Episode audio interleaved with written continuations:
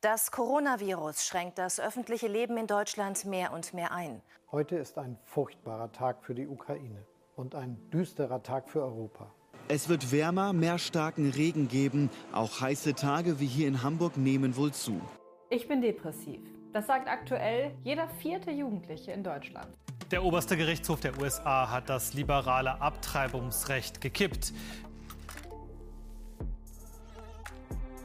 Klimawandel, Maske tragen, Querdenken statt Klardenken, Depression und Wirtschaftskrise. Aber dabei bitte Abstand halten. Nicht erst seit dem Ausbruch der Corona-Pandemie Anfang 2020 ist die Welt, wie wir sie kannten, aus den Fugen geraten. Am Morgen des 24. Februar 2022 war es dann, als hätte man den Schalter endgültig umgelegt. Es herrscht Krieg in Europa. Spätestens in diesem Moment haben wir uns doch alle die gleiche Frage gestellt. Wo findet sich in dieser Welt noch Hoffnung?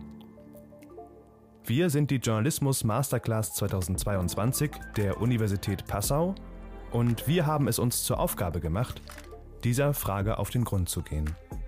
Hierfür sind wir durch ganz Deutschland, Österreich und sogar bis in die Ukraine gereist, haben Dutzende Interviews geführt und beeindruckende Persönlichkeiten kennengelernt. Das sind ihre Geschichten.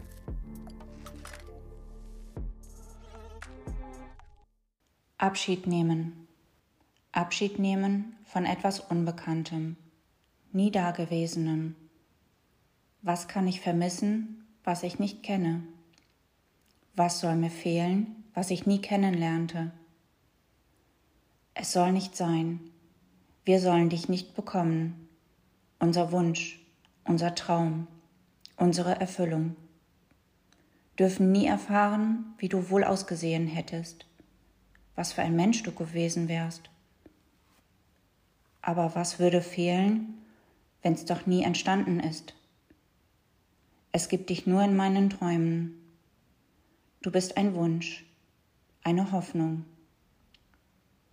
Ich muss ins wahre Leben zurück ins Leben, in dem es dich nicht geben wird. Ein Leben, in dem alles da ist, wovon viele nur träumen dürfen. Es ist nicht schlimm, dich, mein Traum, beiseite zu schieben. Du, mein Traum, wirst auch weiter in meinem Herzen sein, als Erinnerung. Ich liebe dich, obwohl es dich nie gegeben hat. In einem anderen Leben, zu einer anderen Zeit werden wir uns begegnen. Irgendwann, nur nicht jetzt. Hey zusammen, ich bin Helena und gerade habt ihr bereits meine heutige Gesprächspartnerin Feke Scholz kennengelernt. Diesen Brief, den Feke euch selbst vorgelesen hat, hat sie für ihr Kind geschrieben, welches nie existierte. Für meinen Hoffnungsfunken bin ich in die Nähe der schönen Nordsee gefahren um mit ihr über diese Erfahrung zu sprechen. Feke hat nämlich keine Kinder, obwohl sie sich nichts mehr als das gewünscht hätte. Doch trotz künstlicher Befruchtung ist ihr und ihrem Mann Sascha ihr Wunder verwehrt geblieben.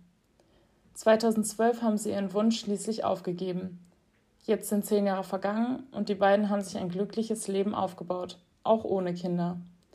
Aber wie es ist, seinen größten Traum aufgeben zu müssen und wie man wieder neue Hoffnung im Leben findet, Darüber spreche ich jetzt mit ihr. Aber erstmal, hallo Feke, wie geht's dir? Ja, mir geht es sehr gut. Ich bin etwas aufgeregt, weil das meine allererste Erfahrung eines Podcastes ist oder überhaupt eines Interviews. Ich denke und hoffe, dass ich meine Aufgabe gut erfüllen werde. Das kriegen wir sicherlich hin. Die Zeit danach war wahrscheinlich viel von Traurigkeit auch geprägt, mhm. Enttäuschung, Wut, hattest du auch schon gesagt. Was hat dich in der Zeit runtergebracht? Wie konntest du dich ablenken? Wie konntest du mal den Kopf frei bekommen? Das Wichtigste war wahrscheinlich einfach, dass mein Mann an meiner Seite war und er mich gestützt hat, trotz seiner eigenen Traurigkeit über das Ergebnis und dass das nicht geklappt hat. Und natürlich auch ähm, meine engsten Freundinnen, meine Familie, auf die ich mich und wir uns immer verlassen konnten, die vollends hinter jeder Entscheidung hinter uns standen. Gibt es auch ähm, Orte oder Dinge, Erinnerungen irgendwie oder habt ihr da eher so Personen? Personen. Was wir gemacht haben, war auch, dass wir Kurztrips übers Wochenende dann irgendwo hingefahren sind. Ähm, Hamburg ist da unser Haupt Ziel immer gewesen, wo wir uns ablenken konnten, wo ich für mich noch mal mehr Ablenkung erfahren habe. Und dann in der Nähe unseres damaligen Wohnortes gibt's halt einen, einen großen See, das sogenannte Ottermeer, wo ich dann halt auch viele Spaziergänge dann erlebt habe. Für mich einfach allein. Wie wir gerade schon gesagt haben, das ist jetzt zehn Jahre her, also es ist eine relativ lange Zeit da, also ganz bestimmt auch Höhen und Tiefen. Warst du kurz mal davor, beziehungsweise ihr beide, dass ihr gesagt hättet, okay, vielleicht versuchen wir es doch nochmal, vielleicht ist jetzt der Zeitpunkt oder war immer klar, nein, das, das war es jetzt?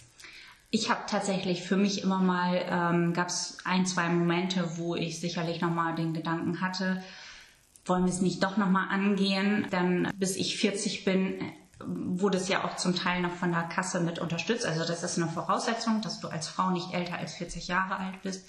Aber durch meinen Jobwechsel und die neuen Herausforderungen und ähm, mein neues Leben in dem Bereich ähm, habe ich diesen Gedanken dann aber auch einfach nicht weiter ausgeführt und tatsächlich auch noch nicht so wirklich, äh, damals auch gar nicht richtig ausgesprochen bis zum heutigen Tage. Wie kannst du denn heute damit leben, dass ihr keine Kinder bekommen könnt, beziehungsweise keine Kinder haben werdet? Insgesamt gut.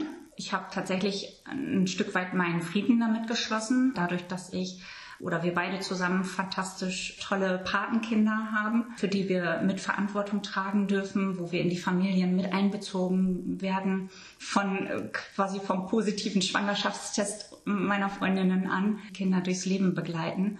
Aber auch einfach, weil ich meine neue Herausforderung durch den Job damals sehr abgelenkt war und mir das halt die Freude und eine andere Motivation im Leben wiedergebracht hat. Wo hast du denn neue, dir wichtige Lebensinhalte gefunden? Was macht dich heute ähm, glücklich, zum Beispiel an Hobbys oder auch Reisen? Also tatsächlich hat, hat das Thema Reisen für uns einen, einen weiteren Stellenwert. Ähm, wir haben dann geschaut, was wir alles erleben können, weil wir unabhängig sind. Wir haben verschiedene Fernreisen oder Wanderreisen unternommen, ja, die wir uns da dann auch einfach erlaubt haben oder erlauben konnten, wie gesagt, weil wir unabhängig sind. Mein Hobby, meinem Fitnesstraining konnte ich sehr ähm, stark nachgehen. Und äh, seit 2014 begleitet uns der Rhodesian Ridgeback Eddie. wir haben uns dann irgendwann entschieden, einen Hund bei uns aufzunehmen. Und seit letztem Jahr begleitet uns seine Nichte Nila durchs Leben. Und so ist natürlich der Tagesablauf und der Tagesrhythmus auch auf die beiden sehr geprägt und eingestellt. Das ist ja ein sehr emotionales Thema und auch eine sehr herausfordernde Weg. Ähm, was kannst du denn anderen Frauen und Paaren vielleicht mitgeben, die in einer ähnlichen Situation sind? Mir hat es gut getan, darüber zu sprechen. Wir haben in unserem allerersten ähm, Behandlungszyklus haben wir das für uns behalten und haben mit niemandem darüber gesprochen, was sich für mich zu dem Zeitpunkt sehr richtig und sehr gut angefühlt hat. Aber es hat auch sehr, sehr gut getan zu wissen, wer hinter uns steht und wer uns mit durch die Zeit begleitet. Das hat so ein bisschen die Ängste so ein bisschen verteilt. Und das kann ich tatsächlich einfach nur von Herzen empfehlen. Man muss es nicht vielen Leuten erzählen, aber wenn es eine super gute Freundin oder einen tollen Kumpel gibt oder wenn es die Eltern sind, denen man sich anvertrauen mag, das auch zu tun, weil das gibt unheimlich viel Kraft, wenn man weiß, die stehen hinter mir und die helfen mir, wenn ich einfach mal nicht mehr kann, unabhängig von meinem Partner, mit dem ich das zusammen durchlebe. Und ansonsten würde ich auch tatsächlich empfehlen, und das wird ja immer mehr, dadurch, dass das Thema immer ähm, präsenter wird oder immer größer wird, sich auch im Bereich Kinderwunschbehandlung psychologische Hilfe hinzuzuziehen. Da hat man nochmal jemanden ganz Außenstehenden, der trotzdem oder die trotzdem in dieser Materie sehr drin ist und weiß, wie die Paare aufgefangen werden können. Und wäre ich heute noch mal in der Situation von vor zehn Jahren, würde ich das Angebot tatsächlich annehmen. Denn uns wurde das von der Kinderwunschpraxis angeboten, dass es diese psychologische Beratung gibt. Und das habe ich damals noch nicht so für so wertvoll empfunden, wie ich es mittlerweile durch verschiedenste Medien mitbekommen habe, wie wertvoll das ist. Und das würde ich tatsächlich äh, heute in Anspruch nehmen wollen. Dann zum Abschluss die Frage, was bedeutet für dich Hoffnung und was gibt dir heute Hoffnung? Das war ja ein ganz großer Teil in deinem Leben, die Hoffnung auf Kinder. Jetzt musstest du neue Hoffnung finden. Wo hast du diese gefunden? Also Hoffnung als solches für mich bedeutet so ein Stück weit ein Widerspruch in sich. Also Hoffnung bedeutet für mich was sehr Positives, niemals die Hoffnung zu verlieren, nicht aufzugeben, egal wie aussichtslos etwas zu sein scheint, dass trotzdem immer ein Fünkchen Hoffnung bleibt und ich nach vorne schauen kann. Und auf der anderen Seite kann diese Hoffnung aber auch eine ganz große Enttäuschung bedeuten. Die Hoffnung ähm, während des Embryotransfers ist natürlich da, dass, äh, dass sich der Embryo einnistet dass es alles gut wird, äh, egal ob ich jetzt entspannt die ganze Zeit bis zum Test auf dem Sofa liege oder Spaziergänge mache oder meinen Sport mache. Die Hoffnung ist, der Gedanke ist immer da, das klappt jetzt, alles ist gut. Und dann kommt der Anruf oder wir sitzen im Sprechzimmer und erfahren das Ergebnis persönlich und plötzlich wird diese Hoffnung mal kurz zerstört. Für mich war es so, dass ich aber auch so kurz darauf wieder Hoffnung bekam, weil wir ja wussten, da kommt wieder noch ein Versuch. Wir können uns noch mal drauf einlassen. Und dann stand irgendwann der vierte Versuch an und da war für uns ja klar, das wird der allerletzte Versuch sein. Und da war ja noch mal eine ganz eine ganz andere Gewichtung in diesen Transfer, in diesen Versuch. Und als der dann scheiterte, da war das wirklich für mich, weil ja der Boden unter den Füßen weggerissen wurde, weil damit ja für uns im Vorfeld schon besprochen war, das ist danach Ende. Da war die Hoffnung doch erstmal zerstört. Das war wirklich so, okay, das war's jetzt. Ich werde in diesem Leben unter diesen Umständen keine Mutter und bekomme kein Kind. Das war schon, das war sehr hart. Und dennoch muss ich sagen, habe ich einfach mit, für mich persönlich in dem Moment oder kurz darauf ja entschieden, dass ich den Job wechseln werde. Und das wiederum hat mir noch eine ganz andere Hoffnung auf einer anderen Ebene gegeben. Also Hoffnung auf, ich habe ein erfülltes Leben und es wird ein tolles Leben und ich habe ein tolles Leben. Ich hatte es ja schon vorher, aber es war ja immer so in mir dieses Gefühl, da fehlt etwas. Und damit hatte ich wieder eine Herausforderung und eine Aufgabe und es hat sich grundlegend etwas in meinem Leben verändert, wenn es nicht durchs Mama-Sein ist, aber durch, durch einen neuen Beruf. Dankeschön für das Gespräch. Sehr gerne, ich danke dir sehr. Auch heute noch reden viele, ohne vorher über ihre Worte nachgedacht zu haben. Meist denkt man sich dabei nichts Böses, doch gerade bei sensiblen Themen wie dem Kinderwunsch können diese Worte so viel mehr auslösen, als man von außen auch nur vermuten kann. Mein persönlicher Hoffnungsfunke an der Geschichte ist, dass Filke zeigt, dass es nicht nur einen Traum im Leben gibt. Auch wenn der größte Wunsch sich nicht erfüllt, ist es nicht gleich hoffnungslos. Das Leben hält mehrere Wege für einen bereit, die glücklich machen können, auch wenn diese nicht den eigenen Vorstellungen entsprachen. Vielen Dank, dass ihr in dieser bewegten Zeit kurz innegehalten und uns zugehört habt. Hoffnungsfunken ist nur ein Teil unseres Projekts Hoffentlich.